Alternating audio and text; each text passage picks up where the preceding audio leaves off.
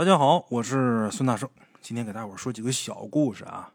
咱们今天要说这第一个故事啊，其实咱们鬼友说这事儿吧，他其实一直也挺怀疑的，但是他爷爷的话呢，他又不得不相信。他爷爷的描述也证实了他自己看到的那部分。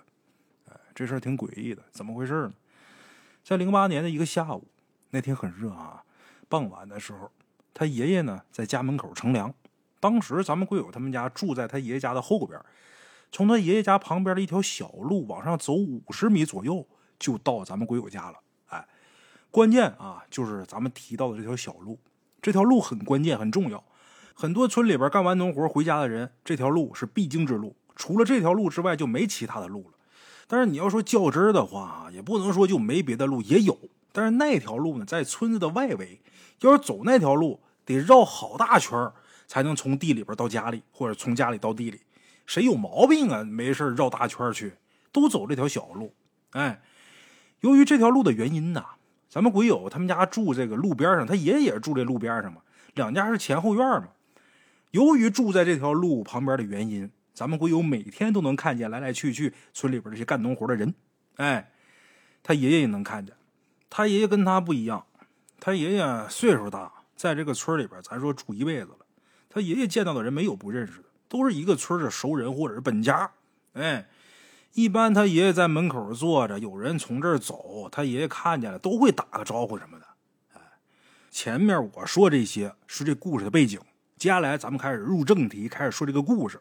哎，零八年的一个下午，那天天特别热，傍晚的时候，他爷爷在自己家门口乘凉。前面咱讲了，这一天略过去，到第二天早上。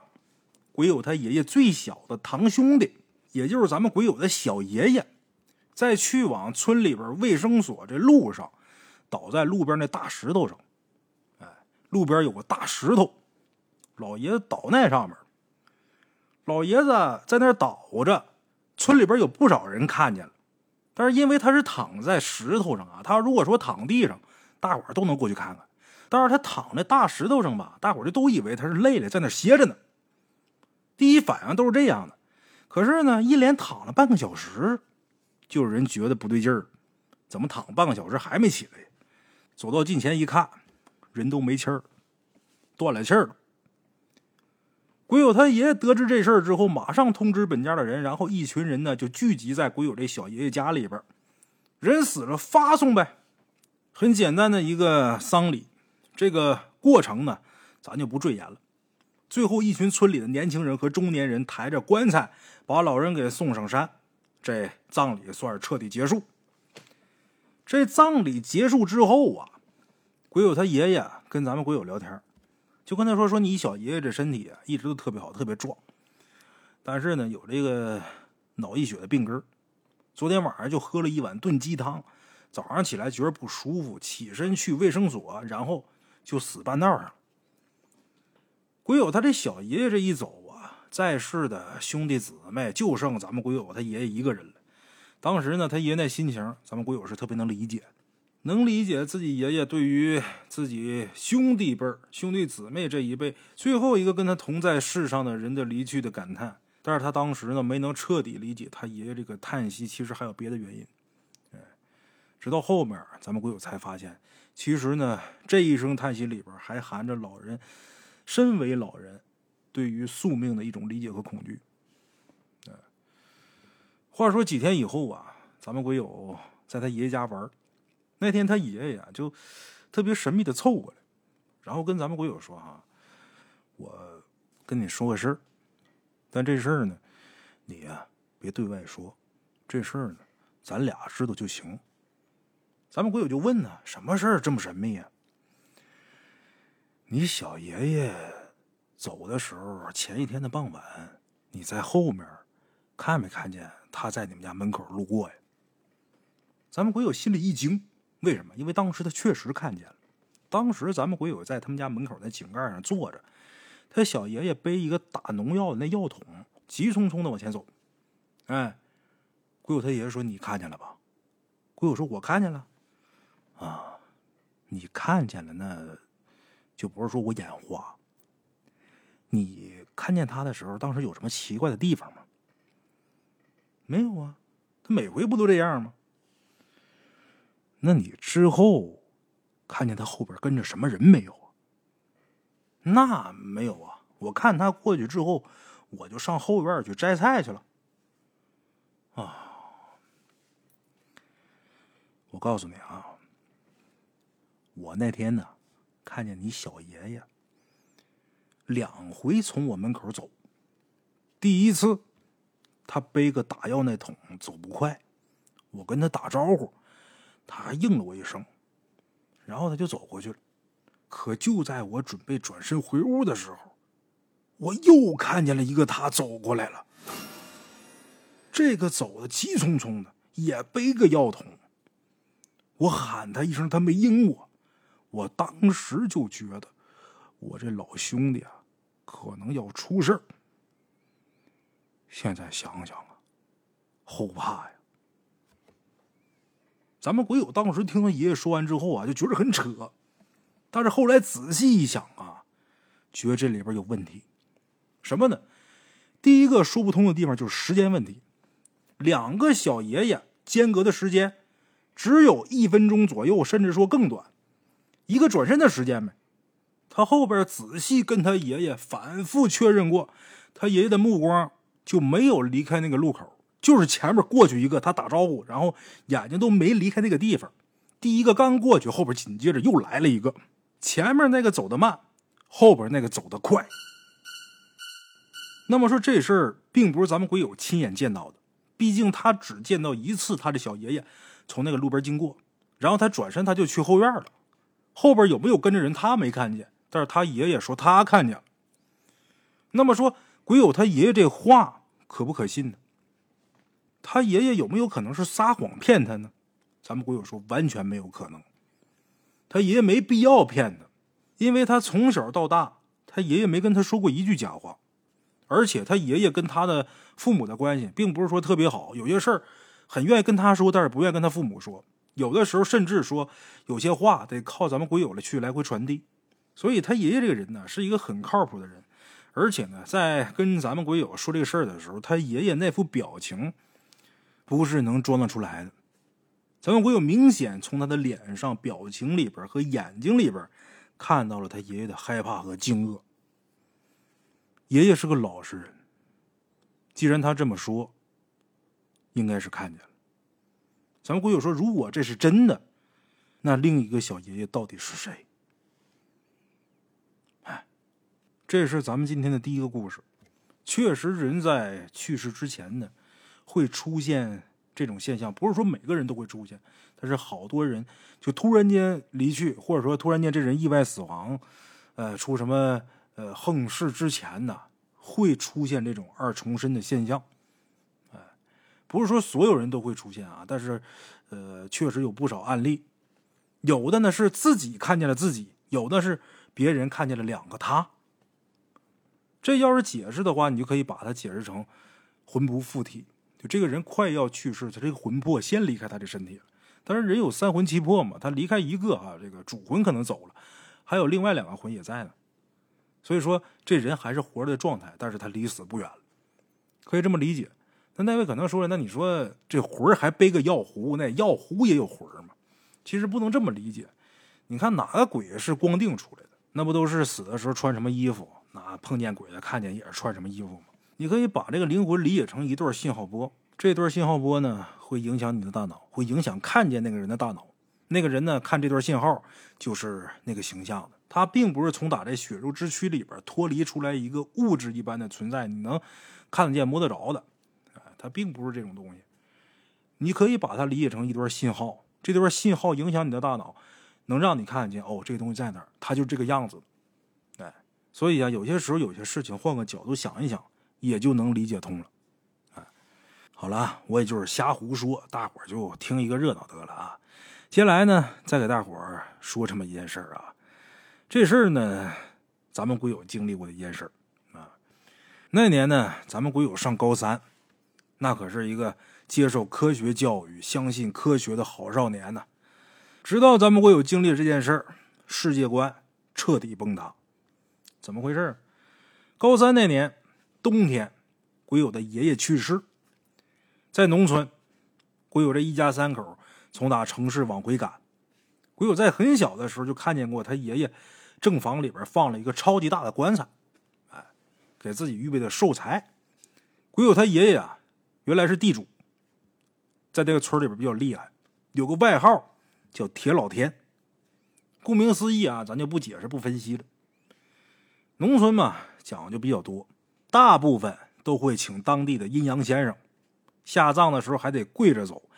哎呀，事儿贼多，但是一切呢，似乎又很平常。他们那边跟咱们这边不一样，他们那边是停七天，直到第七天的时候，马上第二天就要出殡了。鬼有他父亲和他三大爷。在灵堂守灵，这哥俩都是在外地生活，想最后一次尽孝，这哥俩就守灵。等到半夜的时候，大伙都睡着了，这时候鬼友他大娘坐起来了。他大娘就是鬼友他爸亲大哥的媳妇儿啊。他这大娘坐起来了，声音变成了鬼友他爷爷的声音。好嘛，大伙吓得都在地上跪着，然后跟大伙说：“你们起来吧，我是你们爹。”啊我饿了，我想吃饼干。鬼友他爷爷生前最爱吃饼干。咱们鬼友说怎么形容呢？那天晚上他这大娘嘴都塞不下了，还一把一把往里边塞。冬天的时候，滚烫的开水一口就干了，之后就开始数落儿女不孝。最主要是数落鬼友他大爷，为什么呢？鬼友他爷爷年轻的时候家里有矿山。矿山都传给他这大儿子了，就鬼友他这大爷。这会儿鬼友他爷爷这魂儿可是附在鬼友他大娘身上的，哎，就是附在他大爷媳妇身上的，附在媳妇身上埋怨他。最后说也没什么大事我就是回来看看你们。哎，那咱说这事儿送送是不是就完事儿了呀？没完事儿。鬼友说在他爷爷家那地方啊，有这么一个山，这山叫杏花山。都传说这山里边有老仙儿，啊！就在他这个大娘被附身的时候，鬼友他奶奶七十多岁。鬼友说：“你们谁能想象到一个七十多岁老太太发出六七岁小孩的那笑声？”他奶奶光着脚，蹦蹦哒哒从打对面那房间就过来了。那声音要是在平时的话，绝对是天籁之音。可那天晚上，咱们鬼友听见这声音，那腿就止不住的哆嗦。阴阳先生这会儿得上啊，就问鬼友他奶奶：“你是哪儿的呀？”他奶奶回答说：“我是杏花山上的。”先生又问：“你来干嘛呀？”“啊，我来看热闹的。”“你不是神仙吗？那屋有病人，就指鬼友他大娘被附身这事儿吗？你不是神仙吗？那屋有病人，你去给治治吧。”人家鬼友他奶奶又说了：“我就是来看热闹的，你横鸡毛啊！”哎呀，一看这情况。不是好事啊！在农村住的也都知道，当时咱们鬼友他五叔冲进院子里边拿铁锹就要找东西。这常听咱故事的都能知道，一般这种情况院里边肯定有一个什么曾经作怪的黄鼠狼啊、狐狸之类的啊，要出去找，大伙给拦住了。后来劝劝也都走了，一夜风波就这么过去了。可是这事儿对咱们鬼友当时的影响极其巨大。当时咱们鬼友呢上高三，那也不算是小孩了，这一下价值观彻底崩塌。什么情况啊？这都是我之前学的，好像跟这个没关系。后来呢，又过了大概三年左右，鬼友他奶奶到那个杏花山上去住了一段时间。他奶奶有很严重的白内障，那眼睛已经快瞎了。结果上杏花山上住了一段时间。好了，鬼友说比我视力都好，世界观又一次崩塌。鬼友心想，都恨不得重新去报一回专业去，我报玄学这门是吧？好嘛，以前压根不信，但是有过这么两次经历之后啊，也不由得不信。所以说，世间有好多事儿呢，不好说。两个小故事有点短哈，再给大伙说一个，凑三个。列位看咱们这个大圣鬼话播了八百多期啊，实际这故事可海了去了。有的一期是俩，有的一期是仨，一般一期两三个的居多，有的多的那可能这一期 说个四五个，少的呢一期一个，那也是时长上找，这时长也都是比较长的。哎，好了，再给大伙说一个啊，咱们另一位鬼友，他在上大学的时候，他们这个大学校园里边有这么一个柳湖，湖水不深，但是这四周呢特别陡，而且呢。挂着苔藓，水泥面上面挂苔藓，如果一不小心掉下去啊，想往上爬很费劲。入校的时候就听说过，某个女生晚上骑车掉到这湖里边淹死过，有这么一个传闻。嗯，湖周围呢又是植被茂盛，草深树密，晚上一个人走过去啊，总感觉这地方阴森森。后来一直读到大四的时候。学校对这个柳湖啊进行了大改造，放了特别多的锦鲤在里边啊，这些是咱们这故事的背景。咱们龟友在上大二的时候，刚开学不长时间的一个晚上，他跟班里的一群男生呢出去到东门去撸串喝酒，结果大概十二点吧，这一行人一出门发现下雨了，这雨也不大，冒着雨往回走。进学校大门，快到图书馆的时候，这雨突然间下的特别大。就这个时候，咱们鬼友啊，特别清楚的听见啊，柳湖那方向有一个女生啊，大喊了一声“救命”。这声音虽然说不是很大，但是听得很清楚。同行的两个男生呢，也是愣了一下，他们也听见了，仨人都听见了。就这么的，仨大小伙子仗着人多，一边喊着“谁呀，在哪儿呢”，一边往里边冲。去找人呢，啊！自古每个男人都有这个英雄救美的心啊，啊，能理解。等到了湖边之后呢，也没发现什么女生啊，也没发现什么异常情况，反而是这雨是下的更大了。有同学呢就说咱回去吧，但是呢，咱们国有心好啊，就担心有坏人可能把受害者给拖进旁边那个草丛里边，限制他再次呼救呗。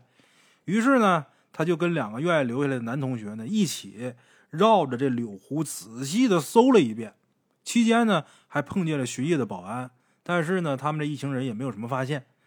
后来又过了几天，也没听学校说发生什么恶性事件啊，也没有这方面的新闻。然后这事儿就逐渐忘了。但是那天晚上淋了雨之后呢，咱们国友就开始感冒发烧，就烧了有一阵子。后来得有半年吧，说不上什么原因啊。咱们鬼友整个人发生了很大的变化，一方面呢是性格变得极其敏感，就别人无意间的一个眼神都会让他觉得他对我有意见，从而就虚构出一个并不存在的一个矛盾，就这样整天都沉闷在一个压抑的情绪里边。另一方面呢，人也变得特别憔悴，无精打采，浑身乏力。哎，一直到了寒假的时候呢，咱们鬼友就总发低烧，经过几乎所有的检查都查不出问题。咱们鬼友他妈又带他看遍了中医西医，甚至都带咱们鬼友去查了结核病。哎，咱们鬼友自己都怀疑是不是我哪天被艾滋病人给扎了针了，然后偷偷自己去查了这个关于艾滋病的那些检查，结果都是一切正常，各项指标都在合理范围。后来鬼友他老妈有一个同事就跟他老妈说：“说这孩子是不是得的阴病啊？咱们正常这个医疗手段是不是没有办法去给他断这个病和治这个病啊？”啊那意思就你找个神婆给你儿子瞅瞅呗。后来哈，经人介绍，鬼友他妈去了一个名望挺高的这么一个神婆家里边。咱们简短截说啊，他到这个神婆家之后，这神婆一开始和颜悦色，问了咱们鬼友大概的情况之后呢，就掏出了三炷香，说请青姐，也不知道这青姐是谁啊，应该是一蛇仙。过了一会儿之后呢，就看这个神婆啊，怒目圆睁，开始对咱们鬼友旁边的空气说话。跟空气对话，空气那位说什么啊？咱们鬼友根本听不见。但是这大仙这神婆他说什么，咱们鬼友可能听得一清二楚。说什么了呢？就听这神婆说啊：“你跟他走了这么远，你为什么呀？”接着又问：“你要多少钱才走啊？”你胆儿挺大呀！我劝你啊，你赶紧自己走，你赶紧该投胎投胎，该干嘛干嘛，要不然我把你打散。然后这神婆又点了香，念念有词啊，然后说：“你去查一下他有什么冤情。”也不知道跟谁说的。过一会儿又摸摸下巴啊，这么回事，我知道啊。然后呢，这神婆又问咱们鬼友说：“你是不是有一天晚上穿着红色的衣服，跟几个小孩在雨里边跑？”咱们鬼友一下就愣了，顿时一身冷汗，因为那个雨夜他确实穿着一件红色的外套。这神婆五六十岁，称呼十八九岁的孩子是小孩，这合理？咱们鬼友就想，我不会真的是被鬼附身了吧？他跟这神婆说，确实有那么一天晚上下雨，我穿着红色衣服在雨里边跑。这神婆说：“别怕，我把他送走。”紧接着又开始跟这个空气说话：“我看你可怜，今天晚上我送你一沓纸钱，让你上路。你别跟我俩讨价还价，别蹬鼻子上脸。”要不然的话，我请出神兵天将，我把你打得魂飞魄散。哎，说完之后，这神婆这眼神突然就变了，就好像正常人一样了啊，也好像不知道刚才发生什么事一样。接下来，这神婆就让咱们鬼友回家睡觉，然后呢，神婆呢在他们家楼下呀烧纸啊，弄什么的，这些咱们鬼友就没看见了。可奇怪就奇怪在后边，这事儿也就过去半个月左右吧，咱们鬼友这低烧这事儿彻底退了，人精神多了。整个大学生涯里边，后边顺风顺水，性格变得特别开朗。哎，从这个故事上，大伙就能看得出来，有一些事儿吧，你碰见之后吧，他不会说直接把你如何如何，他过来给你掐死，把你吓死，他不会，但是他会导致你的精神一直不好，特别容易让你消极，什么事都让你往坏想。就这个最麻烦，时间一长，越积越严重，越压越多，最后不是把这人给折磨疯，就是把这人给折磨自杀。这个很可怕，所以大家伙在碰见这种情况，或者身边人有这种情况的时候，一定要多加小心。就什么事都往窄了想的时候，一定要多加小心。这种情况很危险啊！好了哈，我是孙大圣，咱们今天这期故事啊就到这儿啊。在节目的最后呢，给大伙解释一个问题，什么呢？就是这两天呢，微信里边总有人问，包括上期节目的留言里边也有不少人提这事儿啊，就问说某艇。那个 app 为什么说搜不着咱这故事了呢？啊，这个我真不清楚啊，跟大伙解释一下。这个某挺跟咱们现在听的这个某雅，他俩两个平台之间是有什么关系，有什么联系？我不知道，是不是两个平台之间不合作了，还是怎么着？我不清楚。因为在那个某挺那个上面的节目啊，并不是说我上传的，我上传的就是咱们某雅这个平台。这个平台上传之后了，他其他平台来怎么转载，那是他跟某雅的事儿。然后他们两个之间有什么事儿是合作到期啊，还是怎么样的？那我不清楚。哎，反正这个呢，咱们主站呢就是在咱们这个某雅。哎，谁要是愿意听的话，就下载一个这个 app，就直接听就得了啊。剩下其他平台多数都是转载的。哎，然后他们之间呢互相到底是怎么事儿，我不清楚啊，我也不想知道，我也没心思去操心那些事儿，我就把我故事说好就得了啊。好了啊，咱们今天故事就到这儿，下期见。